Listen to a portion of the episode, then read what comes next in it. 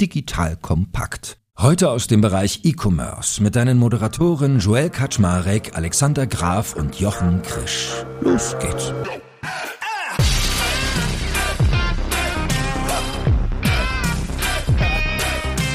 Hallo Leute, mein Name ist Eckhard Schmarek. Ich bin der Geschäftsführer von Digital Compact und darf auch heute an meiner Seite die beiden E-Commerce-Granten, den lieben Alex Graf und den guten Jochen Krisch begrüßen. Und wir reden heute über die Post-Corona-Welt, kann man gar nicht sagen, vielleicht die Mit-Corona-Welt. Wir sind ja gefühlt gerade so im Auge des Sturms. Also die erste Welle Corona ist auf jeden Fall vorbeigezogen oder die ersten drei und jetzt muss man mal bangen, ob eine weitere kommt. Und da dachten wir, sei ein sehr guter Zeitpunkt, um mal zu schauen, was hat das Ganze eigentlich mit dem Handel gemacht, wo wir jetzt ein Quartal hinter uns haben, was quasi voll erholt ist. Wir werden also darüber sprechen, wie ging es denn so klassischen stationären Händlern. Also wir haben uns da Karstadt und auch ein bisschen Rossmann mal als Beispiele rausgesucht. Wobei man darf ja gar nicht mehr sagen, die heißen ja glaube ich mittlerweile Galeria, Karstadt, Kaufhof. Irgendwie, na, die Namen puzzle ich hier noch zusammen heute. Und Rossmann auf der anderen stationären Seite. Und beim Online-Blick gucken wir uns auch mal ein paar spannende Player an. Zum Beispiel Zalando, About You oder auch das liebe Amazon.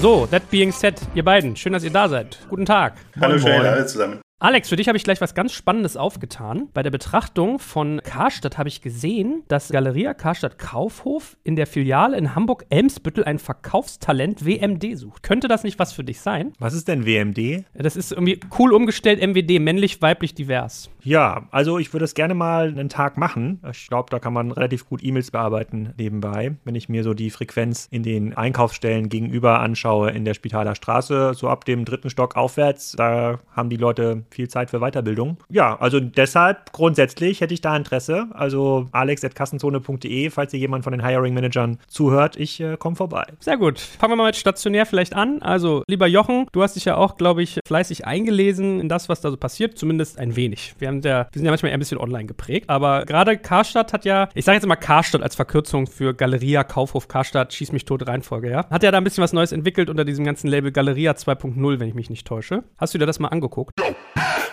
Werbung.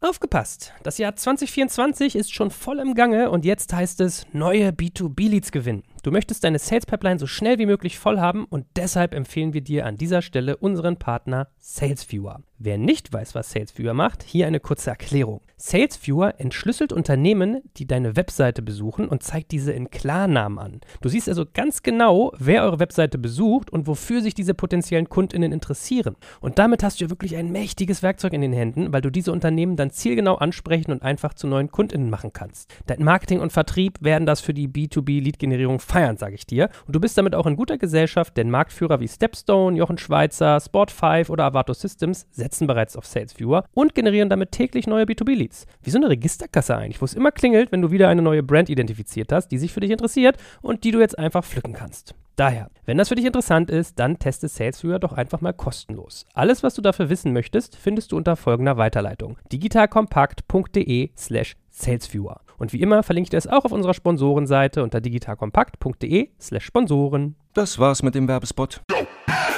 Ja, nicht so intensiv. Also für mich ist das eher am Rande immer spannend und natürlich in der Wettbewerbssituation. Muss sich der Onlinehandel fürchten von dem, was da kommt? Und im Grunde, das Leitmotiv ist ja immer gar nicht so sehr, wie retten wir unser Unternehmen, sondern wie retten wir unsere Innenstädte und dann die Unternehmen dazu. Und ich meine, ich habe jetzt nicht so den großen Unterschied, ehrlich gesagt, gemerkt von dem neuen Konzept, weil es gab ja jetzt schon ein paar Mal, alle paar Jahre immer wieder ein Konzept und das ist eigentlich immer in die Richtung Marktplatz in der Innenstadt. Also generell, wir wollen Plattformen werden und alles so auch online, aber eben auch in der Innenstadt, also sprich Untervermietung und andere Partner reinnehmen, Restaurants reinnehmen. Also damit der Mix halt bunter wird und es nicht mehr nur eine Einkaufswelt ist. Und dann immer diese ominöses Investment in den Online-Bereich, das auch immer wieder kommt. Aber das aber mir nie löst, wie ein Karstadt zum Beispiel aus der Falle rauskommen will, dass es einfach A, den Sortiments, die Sortimentsbreite, Tiefe nicht hat, die eben andere haben und dass es auch eine Spezialisierung nicht so wirklich an den Tag legt, was ich jetzt als zweiten Weg sehen würde. Also insofern war das für mich, hat presseseitig einen riesen Wirbel gemacht durch, durch ein großes Interview, aber war jetzt nicht so spektakulär, ehrlich gesagt und ist halt so ein bisschen, also wenn ich böse formulieren würde, Verzweiflung. Also sie müssen eben die Immobilien noch gut hinbekommen und schauen, dass sie noch ein bisschen handeln lassen, aber selbst wenn du jetzt nach einem Namen suchst, der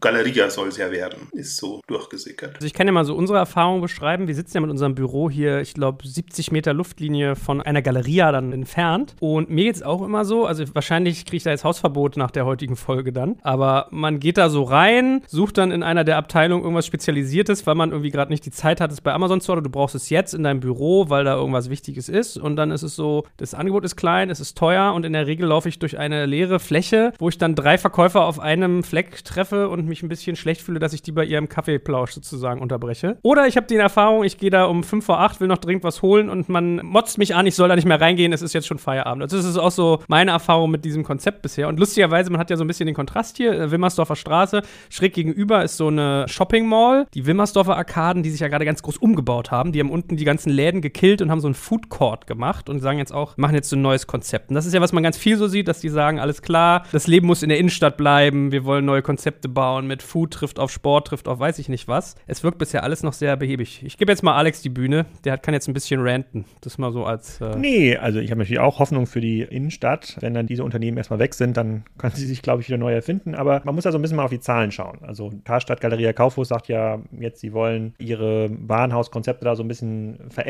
Ja, sie wollen die teilen in drei Segmente: Weltstadthaus, regionaler Magnet und lokales Forum. Keines dieser drei Konzepte hat jemals eines dieser Häuser erreicht. Und jetzt gehen wir mal davon aus, dass es tatsächlich noch ein sinnvolles Modell für diese Häuser gibt. Und es gibt ja auch sehr erfolgreiche stationäre Handelskonzepte. Es waren ja auch so ein paar im Podcast. Das sind meistens aber selbstständige Händler wie L&T in Osnabrück, die sehr, sehr viel Geld investieren in ihre Häuser und sehr viel machen, auch lokal. Vielleicht kannst du dich erinnern, das war so ein Beitrag, der hieß 35 Millionen Euro für eine stehende Welle in der Stadt. Ja, die haben alleine quasi den Sportteil des Gebäudes umgebaut und haben dafür 35 Millionen Euro ähm, gezahlt. So, und wenn man jetzt mal sich dieses Galeria 2.0 Konzept durchliest, dann wird ja davon gesprochen, dass sie 600 Millionen Euro investieren wollen in den nächsten vier Jahren, davon 400 Millionen in den Umbau der Filialen, vor allem von 60 Filialen. Wenn man das mal so runterbricht, bedeutet das pro Filiale, also pro sozusagen eine von diesen 60 Filialen bekommt dann pro Jahr 2,5 Millionen Euro für die Modernisierung. So, und das sind ja oft riesige Häuser und wer weiß, was heute schon ein Bau von einem Einfamilienhaus kostet, kann sich ausrechnen, dass in diesen zweieinhalb Millionen Euro maximal äh, mal neuer Anstrich, hier mal eine neue Rolltreppe und vielleicht irgendwie Smart Displays drin sind. Mehr ist da nicht. Also die werden ja nicht wirklich architektonisch umgestaltet im Kern, dass das Erlebniscenter werden, sondern die kriegen halt irgendwie eine hübschere Tür. Gleichzeitig werden dann noch 200 Millionen angeblich dann in den nächsten vier Jahre in IT gesteckt und das sind ja Beträge, die macht ja ein Salando, Amazon teilweise in wenigen Tagen oder Wochen wird das investiert. Das heißt, diesen Nachholbedarf, den sie auf beiden Ebenen haben, lokales Einkaufserlebnis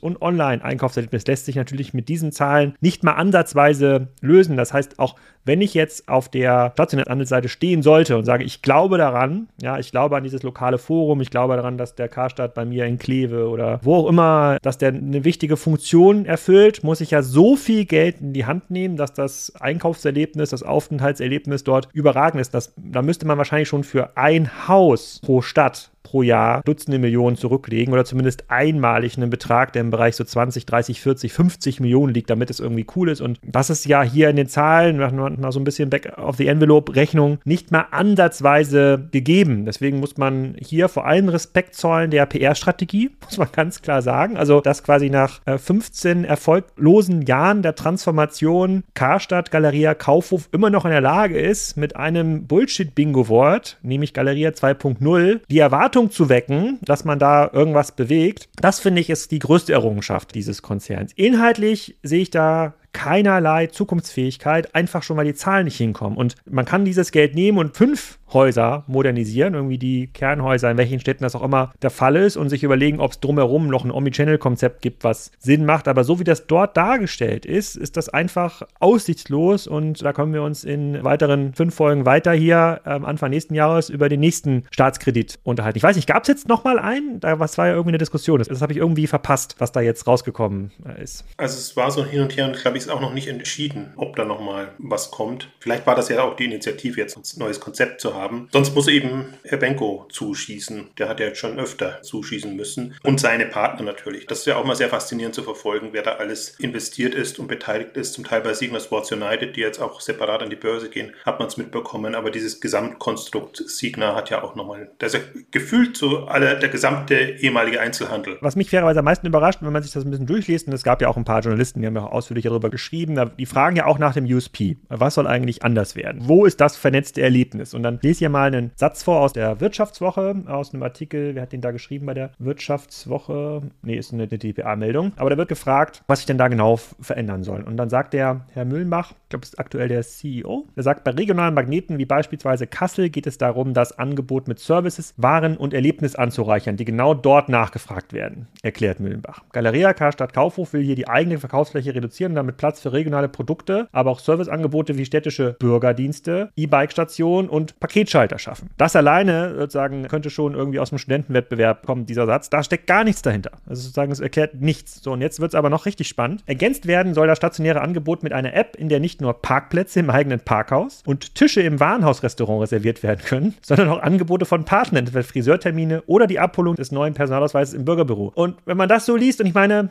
man muss sich mal vorstellen, da arbeiten ja auch schlaue Leute, da wird es auch ein paar Berater gegeben haben, die dieses Konzept schreiben. Und das ist so fernab sozusagen von der Realität, das ist so weit hinterher im Denken, wie Commerce und Handel eigentlich funktionieren muss und was die Kunden wollen. Das ist so stationär fokussiert. Wie können wir auch noch irgendeine Relevanz an die Filiale rankleben? Also da würde es mir auch als stationärer Verfechter Nummer eins der ich jetzt nicht bin, nachgewiesenermaßen, aber mir würde es wirklich schwer fallen, das irgendwie freizuzeichnen. Also es ist einfach nichts drin, was auch nur ein ganz bisschen Hoffnung macht. Ich fand deinen einleitenden Satz in unserem Vorgespräch schön, das hätte man auch im Postillon lesen können.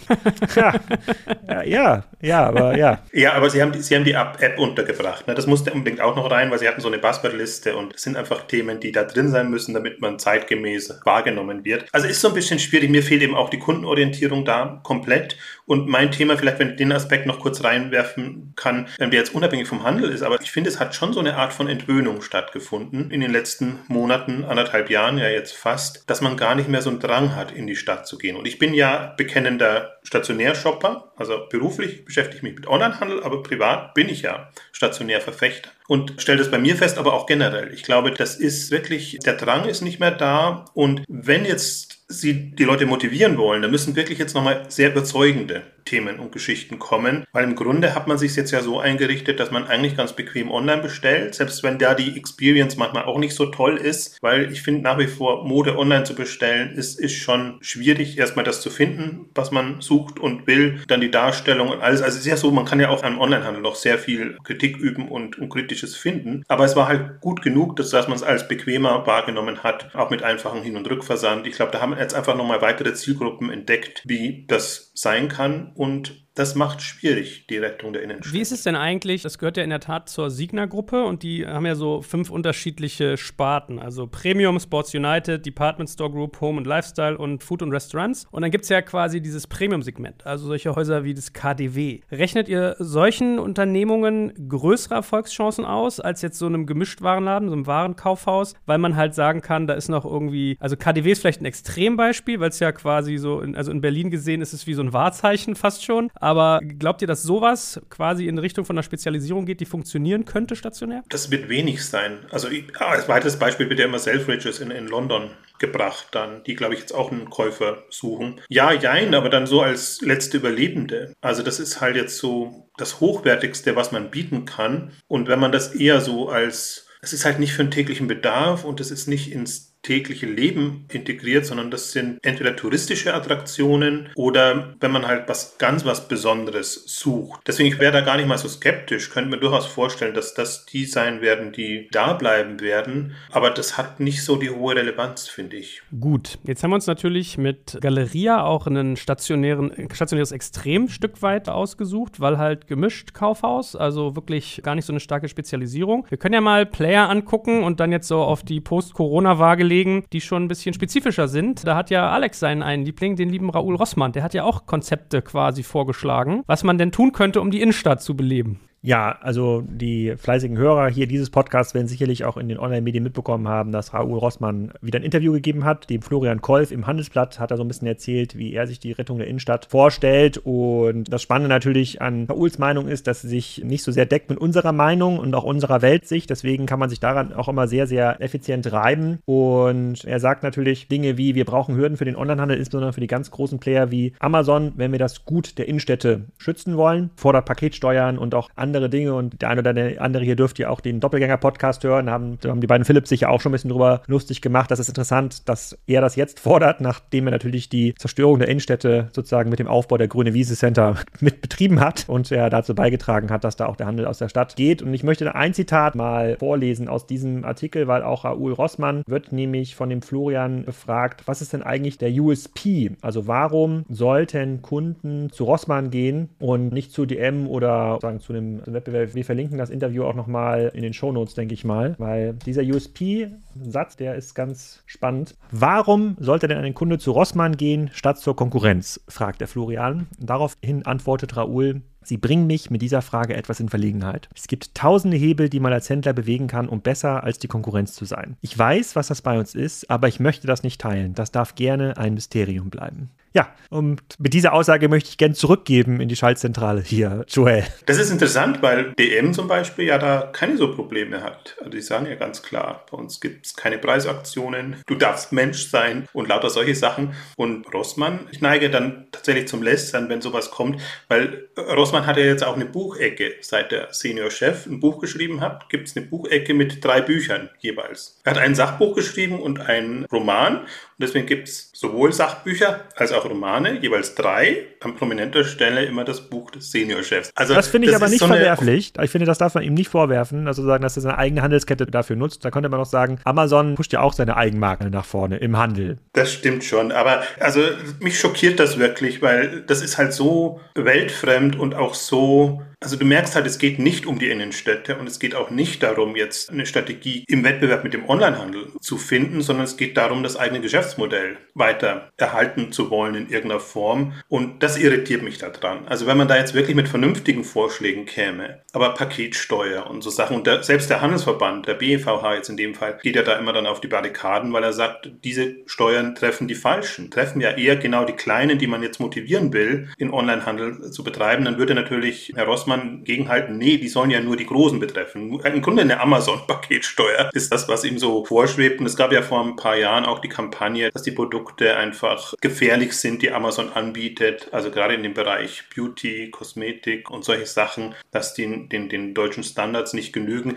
Also das ist ja wirklich schon kampagnenartig, was da passiert. Und leider funktioniert es presseseitig. Man muss aber mal auch da entgegenhalten, die sind natürlich in ihrem Kerngeschäftsmodell sehr erfolgreich, insbesondere durch die Auslandsexpansion. Ja? Osteuropa Europa und Co., in die Rossmann und auch DM in gleicher Taktung expandieren, machen die ja zu sehr, sehr profitablen Handelsunternehmen. Und ist auch ein Geschäftsmodell, was sie ja noch sehr erfolgreich in andere Länder expandieren können, indem es dieses Drogeriekonzept so, so ja gar nicht gibt, ja, wo man diese Produkte halt entweder in der Apotheke bekommt oder halt bei anderen Spezialisten. Und das war ja auch so ein bisschen der Hintergrund meines Podcasts mit Christoph Werner damals bei DM zu fragen, naja, aber auch irgendwann wird da der Zeitpunkt kommen, wo Spezialisten entweder Lieferdienste oder Lieferinfrastrukturen wie ein Gorillas und Co. das übernehmen oder vielleicht dann doch von Multisortimentsanbieter wie Amazon immer weiter bedrängt wird. Und da hat er ja auf jeden Fall ein paar bessere Antworten und sie bauen ja auch ihre Logistik entsprechend auf und waren ja auch gezwungen, während Corona dieses Click-and-Collect-Prinzip zu forcieren, was glaube ich schon so der erste Schritt ins E-Commerce für diese Unternehmen sein wird. Aber anders als Karstadt kommen die jetzt aus einer sehr erfolgreichen Historie, beziehungsweise sind noch sehr erfolgreich, verdienen viel Geld und können jetzt eigentlich aus den Vollen schöpfen und nach vorne investieren. Und ich finde es jetzt auch nicht verwerflich, dort ja, Agenda-Politik zu betreiben. Ich finde das, was da Raoul macht, nicht smart. Er kann sich natürlich schon auf die Schwächen von Amazon versteifen, auf das Thema Fraud und so Produktqualität. Kann man schon alles machen,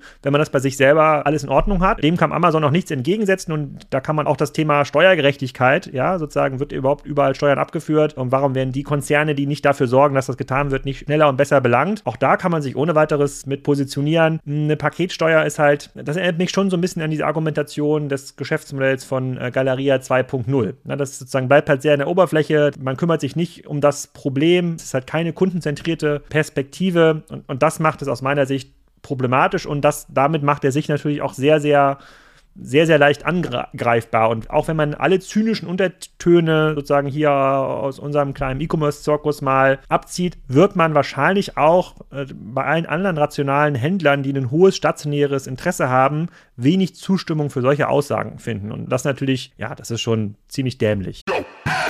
Jetzt kommt ein kleiner Werbespot. Aufgepasst! Heute möchte ich dir unseren Partner Spendit vorstellen. Dieser innovative Anbieter aus München hat es sich zum Ziel gesetzt, Benefits für Arbeitgeber und Arbeitnehmende so attraktiv wie möglich zu machen und Mitarbeiterbindung auf ein völlig neues Niveau zu heben. Was Spendet besonders macht? Ihre Mission, Benefits allen zugänglich und gerecht zu gestalten, egal ob in großen Konzernen oder kleinen Startups, egal ob in der Stadt oder auf dem Land, egal ob Tag- oder Nachtschicht. Die Mitarbeiter-Benefits von Spendet sind unglaublich flexibel und passen sich jeder Situation an, ganz gleich wo und wann. Mit Angeboten wie der Spendit Card, Lunchit und Mobility bringt Spendit frischen Wind in die Welt der Mitarbeiterleistungen und setzt konsequent auf digitale Lösungen statt veralteter Papiergutscheine. Das Beste daran für Arbeitgeber und Mitarbeitende, die Benefits sind steueroptimiert. Das bedeutet nicht nur echte Einsparungen für dein Unternehmen und niedrigere Lohnnebenkosten, sondern auch mehr Netto vom Brutto für deine Mitarbeitenden. Das sind Extras im Gehalt, die von den Mitarbeitenden wirklich geschätzt werden. Wenn du auch die Bindung deiner Mitarbeitenden stärken möchtest, dann schau unbedingt mal bei digitalkompakt.de slash spendet und schau dir das Ganze an. Und wie immer findest du alle Informationen auch auf unserer Sponsorenseite unter digitalkompakt.de slash Sponsoren. Werbung Ende.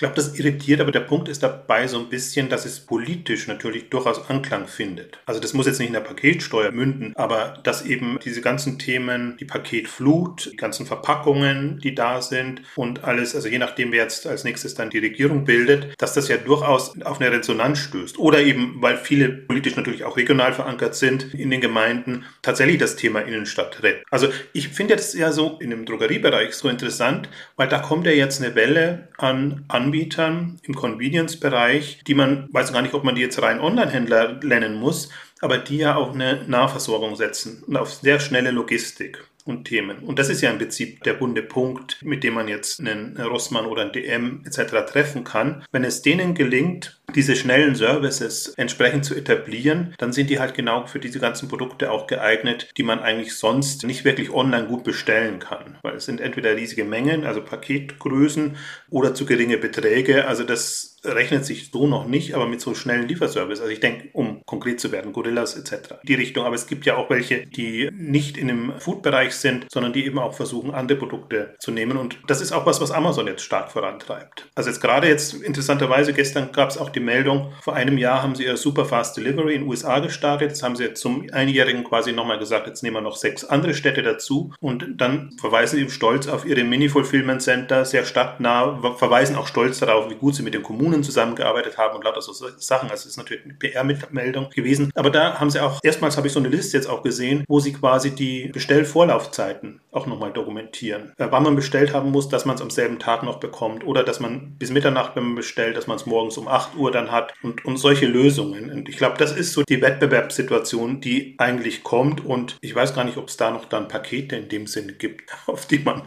bauen kann. Also diese Welt im Prinzip muss man sich einstellen und ob die noch Innenstadt getrieben ist, mag ich so ein bisschen bezweifeln. Die ist halt eher Wohngegend getrieben. Jetzt versteifen wir uns natürlich wieder ein bisschen auf unsere Liebe zur Ironie, zum Zynismus und zum Scherzen an diesen Konzepten. Wir haben ja eigentlich aber als unseren Themenaufhänger Corona, also das als Post-Corona. Ich würde mal sagen, da müssten ja eigentlich Unternehmen wie ein Rossmann latente Gewinner gewesen sein, zumal das ganze Thema irgendwie Desinfektionsmittel, Masken und Co. ein Riesenthema war und sie als eine der wenigen halt sehr dauerhaft dauerhaft aufhaben durften, im Gegensatz zum Beispiel zu Karstadt, die äh, bei mir um die Ecke, oder Galeria, die nur ihren Supermarktteil öffnen durften. Habt ihr durch Corona in diesen eher spezialisierten stationären Kontexten quasi einen Aufwind gesehen? Ist das da vielleicht ein Sonderfall? Also wenn wir das nochmal einordnen auf Corona gemünzt. Also das sieht man schon. Also die, die eben offen bleiben durften, also Drogerien, aber auch jetzt zum Beispiel Tierfutter, Händler etc., die haben geboomt und zum Teil auch besser abgeschnitten als die vergleichsweise Onliner, muss man dazu sagen. Auch Möbel, die hatten halt eine gute Phase, bedingt ist der Lockdown Ende des Jahres dann eben nicht so gut angekommen, sonst wären sogar die stationären Möbelhändler eigentlich ganz gut durchs Jahr gekommen, weil da natürlich entsprechend Nachfrage war. Wen es natürlich getroffen hat, waren die Modehändler und alles, was in dem Bereich war, also die wirklich komplett dicht waren und teilweise auch natürlich die falschen Sortimente hatten und teilweise auch nicht die Regale so auffüllen konnten, dass es passt. Also das waren im Grunde schon die Leidtragenden und denen kann man es ja auch nicht zum Vorwurf machen. Also die mussten sich ja den, den Bedingungen fügen. Aber die, die offen waren, ja, klar. Also deswegen glaube ich, hat man ja auch so schön, und ich weiß gar nicht, ob das so gut angekommen ist, die Werbekampagnen von DM und von anderen dann auch im TV. Wir haben offen und ihr könnt zu uns kommen. Also das war ja schon ein bisschen am Rücken der anderen. Also die haben natürlich extrem profitiert auch von dem Jahr. Lebensmitteln. Vielleicht in dem Zuge auch mal ganz interessanter Punkt, weil du ja auch meintest, der politische Lobbyismus, der da passiert, dass der teilweise offensichtlich ganz gut verfängt. Also dass sich da was tut, weil was ich so gehört habe, Gerüchte halber war, dass da halt sehr viel lobbyiert wurde, gerade im Zuge von Corona. Also dass man dann gerne mal als lokaler Buchhändler halt gesagt hat, Freunde der lieben Unterhaltung, wir möchten gerne offen lassen und wir haben dann einen Tipp, wie ihr das machen könnt. Geht doch auf das Thema Informationsbeschaffungsrecht der Bürger, wo ich mir so denke, also Bücher ist nun wirklich das Einfachste, was man versenden könnte und ich, also das Beschaffungsrecht von Informationen leidet da echt wenig. Oder auch, dass es so im Bereich Baumarkt wohl gerne mal das Thema gab, wenn da ein Gartenteil angeschlossen war, dann durfte man den ganzen Baumarkt öffnen, wo man streng genommen eigentlich nur einen Gartenteil kaufen durfte, hat man wohl so die Augen zugedrückt. Also das sind so die Gerüchte, die ich da gehört habe, was sich da alles tut. Und ich frage mich so ein bisschen, warum gelingt es den Onlinern teilweise so schlecht, diesen politischen Handlungswillen, der da ist, nicht zu zünden? Ob das daran liegt, dass so eine Innenstadt halt sehr sichtbar ist und sehr tangibel für viele Menschen, gerade auch für die älteren Wähler, oder ob man da als Onliner noch irgendwie was liegen lässt, das Thema noch nicht so begriffen hat. Schwierig, weil natürlich online nicht online ist, sondern immer Amazon und der Rest des Onlinehandels. Und man immer das Thema hat, also entweder Amazon treibt das voran, die machen das ja und gehen dann über die Arbeitsplätze und jetzt über ihr, ihr Klimathema oder die anderen über die entsprechenden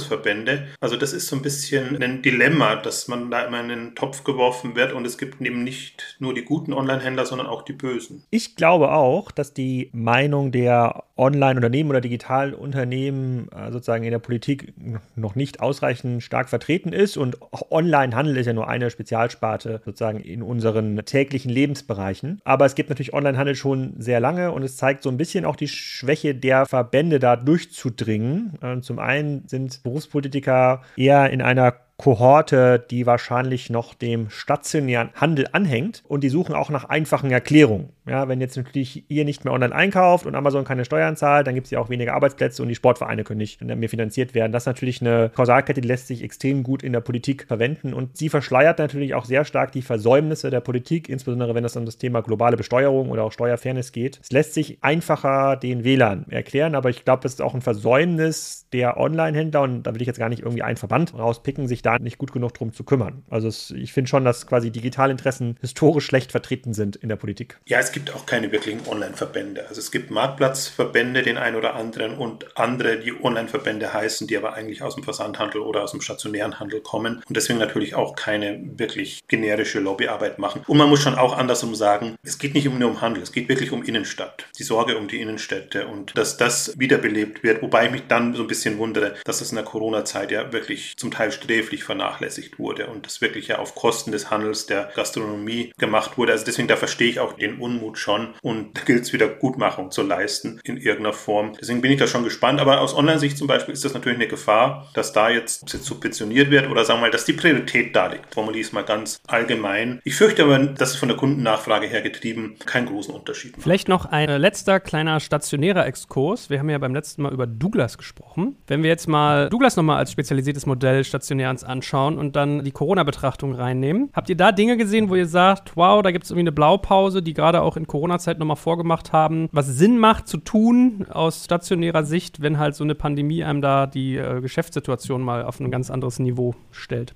Ich finde, bei Douglas konnte man sehr gut sehen, dass die Unternehmen, die schon ein starkes E-Commerce-Geschäft vor Corona haben, gemessen am Gesamtumsatz, ich weiß nicht, wie groß es vor Corona war, aber ich glaube auch schon über 10 Prozentpunkte vom gesamten Douglas-Umsatz, dass die natürlich einfacher hatten, diese Umsätze online zu kompensieren, ja, bei geschlossenen Filialen. Und aus meiner Sicht ist äh, Douglas mittlerweile ein sehr, sehr schöner Case, wie man so diesen radikalen Umbau zum Marktplatz vorantreiben kann. Da ist jetzt auch nicht alles Gold, was glänzt. Das wird auch exzellent einfach auch dargestellt, muss man auch fairerweise sagen. Aber so schnell, so radikal diese Umsatzniveaus zu erreichen, herauskommt im Grunde genommen aus einem Org-Chart und aus auch einer Technologieinfrastruktur, die ja, bevor Tina Müller angefangen haben und Vanessa Stützler ja 15 Jahre einfach auf Kosten gefahren wurde. Also im Wesentlichen wurde nicht Relevantes investiert. Das finde ich schon sehr beeindruckend beeindruckend und in der Kommunikation merkt man ja so ein bisschen, dass es für die auch nicht ganz einfach ist. Die müssen schon klar Richtung Online bewegen. Auf der anderen Seite dürfen sie jetzt auch nicht allen Mitarbeitern in den Filialen das Gefühl geben, dass es sie morgen nicht mehr gibt. Aber de facto muss natürlich Douglas ein Online-Unternehmen werden in den nächsten zwei, drei Jahren. Und ich glaube, die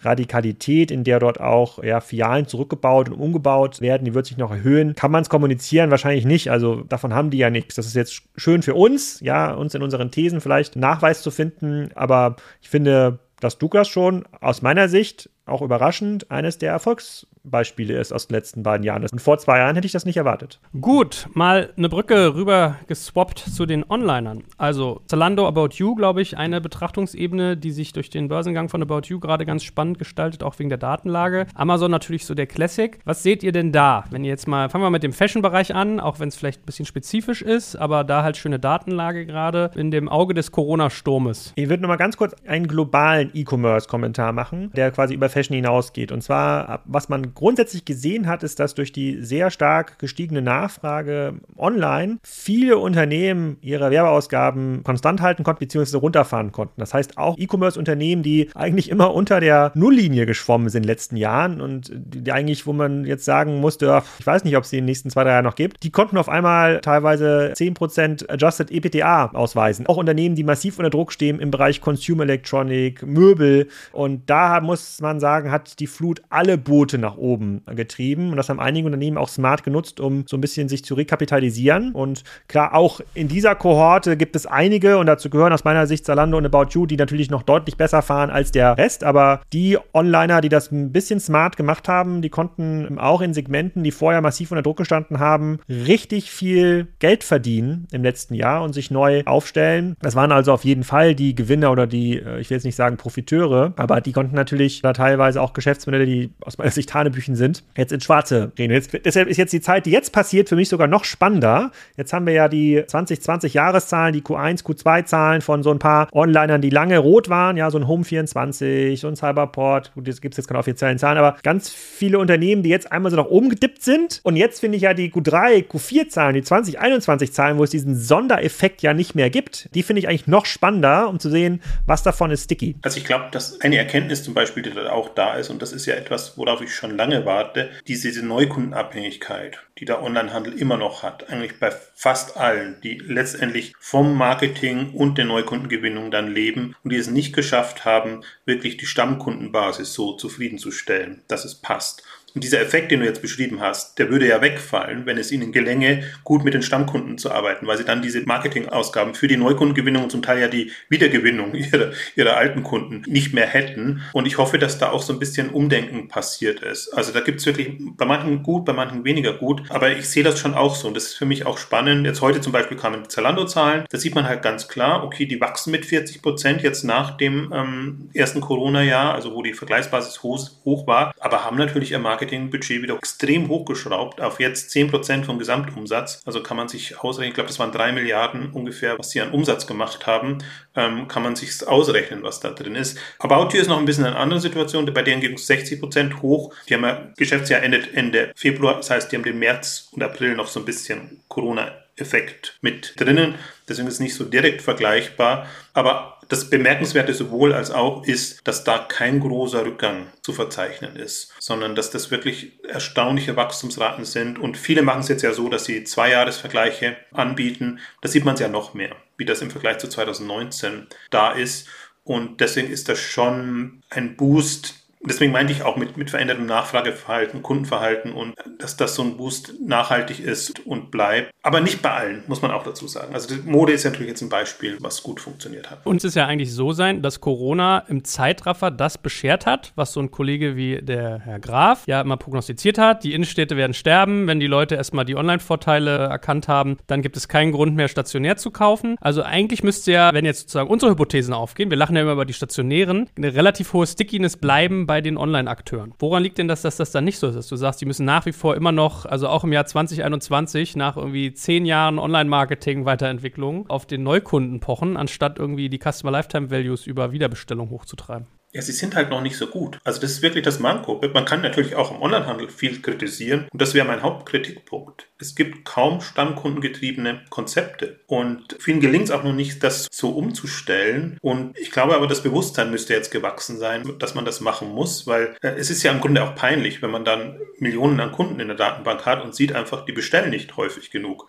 Dann muss es ja an irgendwas liegen und oftmals liegt es dann eben am Geschäftsmodell. Also das ist schon wirklich eine große Schwäche. Und man muss fairerweise auch sagen, dass online ein sehr, sehr globaler Wettbewerb ist und es einfach viele neue Anbieter gibt, die äh, das Service- und Angebotsniveau nach oben treiben. Und da ist ja auch so ein Segment, was wir nicht so stark sehen, wenn wir mal jetzt in die Top-Shopping-Apps so reinschauen bei Android Store oder auch bei Apple, dann so dann Anbieter wie Shine, die laufen ja wahrscheinlich an dir, Joel, und an dir, Jochen, vorbei, genauso wie an mir. Ja, sozusagen, die haben aber offensichtlich noch ein spannenderes Angebot als About You für eine ganz, ganz junge Zielgruppe. Ein viel spannenderes Angebot als Sarah. Und dieses Niveau immer wieder mitzugehen, sagen die, und da geht es ja nicht nur um Preis und schnellere Lieferung, sondern schneller Austausch von Kollektionen, die richtigen Influencer-Kampagnen, eine sehr, sehr personalisierte Ansprache, die ja jetzt erst in dem Onlinehandel so wirklich Einzug hält. Also wirklich ein hyperpersonalisiertes Erlebnis haben wir ja in den letzten 15 Jahren als Standard-E-Commerce-Kunden ja nie erlebt. Ich sehe ja bei Salando oder bei Otto immer noch die Frauen- und Kinderkollektionen und Marken und Größen, die mich gar nicht interessieren. Und das können natürlich so Mobile-First-Anbieter oder auch Anbieter, die aus dieser WeChat-Welt kommen, einfach viel besser machen. Und diese permanente Innovationsrat, was ja mit extrem viel Venture Capital angetrieben wird, das führt natürlich dazu, dass man sich aus dem Status quo nicht ausruhen kann. Das heißt, die Investitionen steigen. Das führt ja zu dieser Quote, die ich mir ausgerechnet habe, dass äh, man eigentlich maximal zwei bis drei Millionen Euro Umsatz pro IT-Mitarbeiter erzeugen kann. Das skaliert auch dann. Man muss quasi immer weitere Leute einstellen und da sehen wir jetzt auch in unserem Segment, da kommen auch Unternehmen so ein bisschen ans Limit, weil die Märkte sind einfach leer gesaugt. Und jetzt hat auch quasi jeder dritte Mittelständler schon irgendwie einen Hub in Lissabon aufgebaut und müssen sich jetzt noch Richtung Nordafrika weiter bewegen, was ja deutlich komplizierter ist in der Abwicklung oder auch mal über die Ukraine hinausschauen, wo man Leute herbekommt. Und das ist dann nicht mehr trivial. Das heißt, wir sehen da wirklich so globale Wettbewerbseffekte. Die mag jetzt auch ein Online-Händler unfair finden, genauso wie ein stationärer Händler den Online-Handel unfair findet. Aber für die Kunden kommt am Ende des Tages mehr dabei raus. Jetzt kommt ein kleiner Werbespot.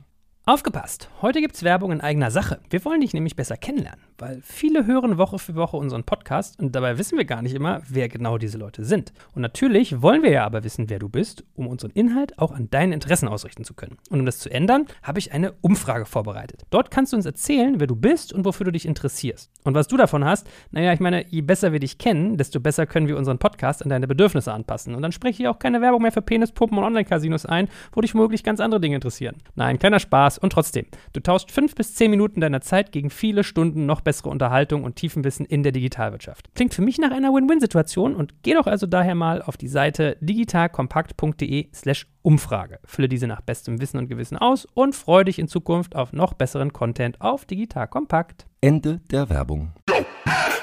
Aber das ist interessant. Kannst du dazu noch mal ein bisschen mehr erzählen, diese Betrachtung, wie Tech-Personal quasi deinen Umsatz treibt? Also ich hätte jetzt vermutet, dass das irgendwann so ein Ceiling-Effekt hat, dass das irgendwann kippt oder sich abflacht. Nee, ich hatte mal vor längerer Zeit einen Artikel geschrieben, habe es mal einfach ausgerechnet, wie viel Umsatz macht Zalando, wie viele Leute arbeiten in IT, so, dann kommt da so eine Zahl zwischen 2 und 4 Millionen raus, das gleiche für About You, Real, für Bowl.com, es, es geht auch, funktioniert sogar für Amazon, die Zahl ist größer bei Unternehmen, die in der Transformation sind, also wenn du jetzt so einen großen Baumarkt nimmst, der jetzt irgendwie durch ganz, ganz starke Nachholeffekte hatte im, im E-Commerce. Da kommt dann eine Zahl raus, wo dann jeder IT-Mitarbeiter irgendwie 10 bis 15 Millionen Euro Umsatz macht. Aber um deren Produktpipeline ähm, überhaupt abprogrammieren zu können, müssen die jetzt tausende Leute einstellen. Und ja, tausende Leute geht halt nicht. Also es gibt nirgendwo mehr in Europa einen Platz, wo man mal einfach so 200 gute Leute bekommt. Und das ist quasi auch ein Wettbewerb, der gerade massiv sich verschärft, bei dem dann die Unternehmen, die noch so eine klassische Office-Struktur haben, sehen wir auch im Onlinehandel noch ganz viele Unternehmen, die sehr stark auf ihr Headquarter drängen, ja, wo es auch so Schichtprinzipien noch im Headquarter gibt. Das verschärft sich und das macht es natürlich für die Stationären, die jetzt in einer klassischen Transformation sind, noch schwerer, ihr Business zu transformieren, auch wenn jetzt Mitleid an dieser Stelle nicht angemessen wäre. Aber es ist, würde sagen, in diesem Personalbereich ist der Wettbewerb gerade gerade am größten, mit Abstand. Ja. Aber dann wieder speaking about Corona. Du kannst ja mal bei euch aus dem Nähkästchen plaudern. Boris hat ja bei uns auch schon fleißig erzählt über äh, eure Global Recruiting Strategie, warum irgendwie Top Talent Fokus wichtig ist, wie ihr quasi Kultur auch remote abbildet. Eigentlich möchte man ja meinen, wenn ich jetzt irgendwie Onliner bin und brauche Tech-Personal, dass mir Corona im Sinne von Zwangsdigitalisierung, Remote-Tauglichkeit der Workforce eher geholfen hat. Naja, nicht wenn du ein Unternehmen bist, was immer noch möchte, dass ein bis zwei Tage oder drei Tage die Woche die Leute ins Headquarter kommen. Es hatte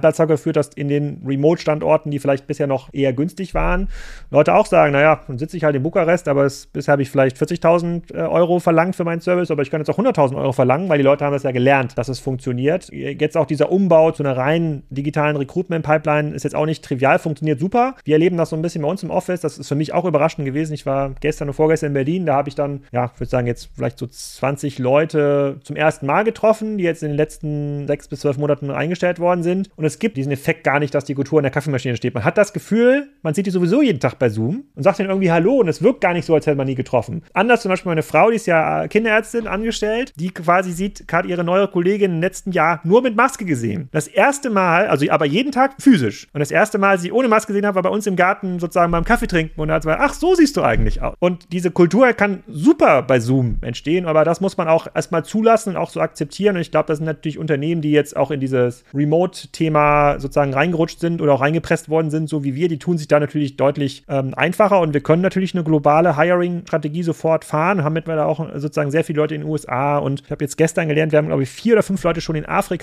sitzen, also sozusagen an verschiedenen Staaten. Das wusste ich vorher auch nicht. Die wählen sich ja per Zoom ein, da siehst du ja nicht, ob die jetzt in Lagos sitzen im Hintergrund. Die haben auch eine weiße Wand hinter sich, ne? aber sitzen immerhin in der gleichen Zeitzone. Aber da passiert gerade, glaube ich, das Spannendste. Also wenn in der Lage ist, solche Leute zu binden und zu halten, auch die Guten zu finden, ja, das gilt für den Signer genauso wie für den Salando. Die haben gute Chancen nach vorne. Sehr gut. Also ich kann ja allen Hörerinnen und Hörern nur noch mal empfehlen, die Folge, die wir dazu mit Boris hatten, hieß äh, Global Recruiting, so findest du die besten Digitaltalente und hat er auch so ein bisschen erzählt, was passiert, wenn du irgendwie einen Inder mit einem Briten in ein Remote-Team steckst oder einen Israeli und einen Araber. Also das sind ja Sachen, an die denkt man ja gar nicht, wo dann auf einmal so Kultureffekte auch mit reinkommen und Zeitzonen und wie man die managt und und und. Also ich glaube, da steckt noch viel drin. Jochen, vielleicht noch mal ein kurzer Blick auf Amazon als äh, gefühlt ja der äh, sozusagen übermächtige Player.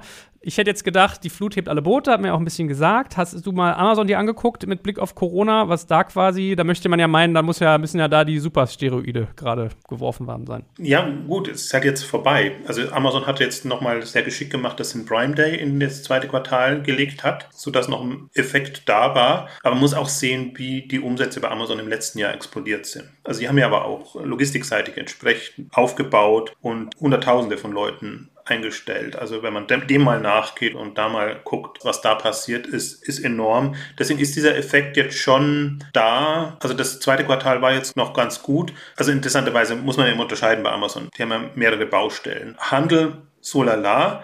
Interessanterweise Marktplatz um einiges besser, so dass ich fast schon mich frage, ist dieser Prime Day eigentlich nur ein Marktplatz-Event? Und pusht den Handel gar nicht so sehr? Und jetzt im Ausblick dann auch mäßig, also sage ich jetzt mal so um die 15 Prozent Gesamtumsatzwachstum. Das bedeutet aber runtergebrochen beim, beim Handel dann eher, würde ich mal sagen, wenn sie gut sind, niedriger einstelliger Bereich, also ungefähr Vorjahresniveau. Und das, glaube ich, wird jetzt bei Amazon so in dem zweiten halben Jahr oder zumindest bis nächstes Jahr rein dann tatsächlich auch so sein. Äh, währenddessen boomt natürlich das Werbegeschäft und andere Geschichten. Also das hat sich fast verdoppelt und das ist ja auch etwas, was ähm, Amazon in Anführungszeichen am Herzen liegt, weil das sind wirklich hochprofitable Umsätze, die sie da machen. Also insofern muss man auch nicht Amazon jetzt bedauern. Aber das ist zum Beispiel auch was, was ich erwartet habe. Also dass einfach diese Basis so hoch ist und mich hat eher überrascht, wie Zalando das jetzt gemeistert hat mit diesem zusätzlichen zusätzlichen Marketing-Push. Aber Amazon ist natürlich nochmal auf einem höheren Niveau. Man hat es ganz gut jetzt auch mit Alibaba vergleichen können,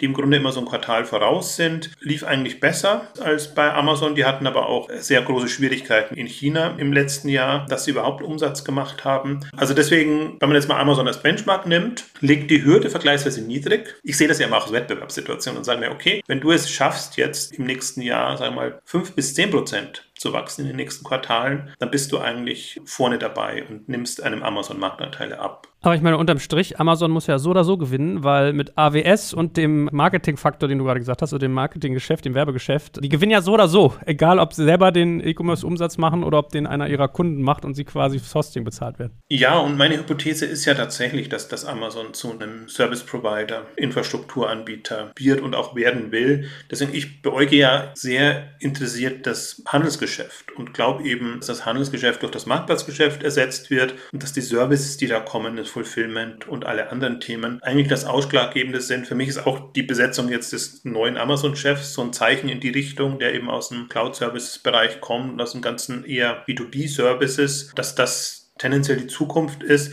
Deswegen würde ich mir da auch jetzt nicht so sehr über den Wettbewerb Amazon als Händler Sorgen machen. Und ich finde, das sieht man auch sehr gut. Das hat Corona nochmal extrem gezeigt. Wir haben ja auch die ganzen Börsengänge gesehen, wo wir jetzt auch Zahlen haben. Das sieht man ja auch, was jenseits von Amazon alles passiert ist und wer da relevante Umsätze erreicht hat oder wie Alec beschrieben hat, teilweise der Gunst der Stunde geschuldet, auch gute Ergebnisse erzielt hat. Aber da haben wir jetzt wirklich eine Massen an Spezialisten, an Playern, teilweise auch an Marktplatzplayern, Plattformen, international gesprochen, die da gut mithalten können. Also deswegen bin ich da auch nicht so, dass ich sage, Amazon ist alles im, im Onlinehandel und ähm, man hätte da überhaupt gar keine Chance mehr. Gut, ihr Lieben, dann äh, hoffen wir mal, dass es wirklich eine Post-Corona-Folge war und keine mit Corona. Das wäre uns ja allen zu wünschen. Und ich glaube, ein ganz interessanter Blick mit Lästereien am Anfang, aber auch, finde ich, Punkten, wo man ja wirklich inhaltliche Argumente hat. Und ja, ich bin gespannt. Also ich glaube, das Thema können wir regelmäßig wieder aufgreifen. Die Online-Offline-Schere sowieso. Und wie gesagt, hoffentlich ist es Post und nicht mit. In diesem Sinne, ihr beiden, ich danke euch und lasst es euch gut gehen. Bleibt gesund. Tschüssi. Tschüss. Danke fürs Zuhören beim Digital Kompakt Podcast. Du merkst, hier ziehst du massig Wissen für dich und dein Unternehmen heraus.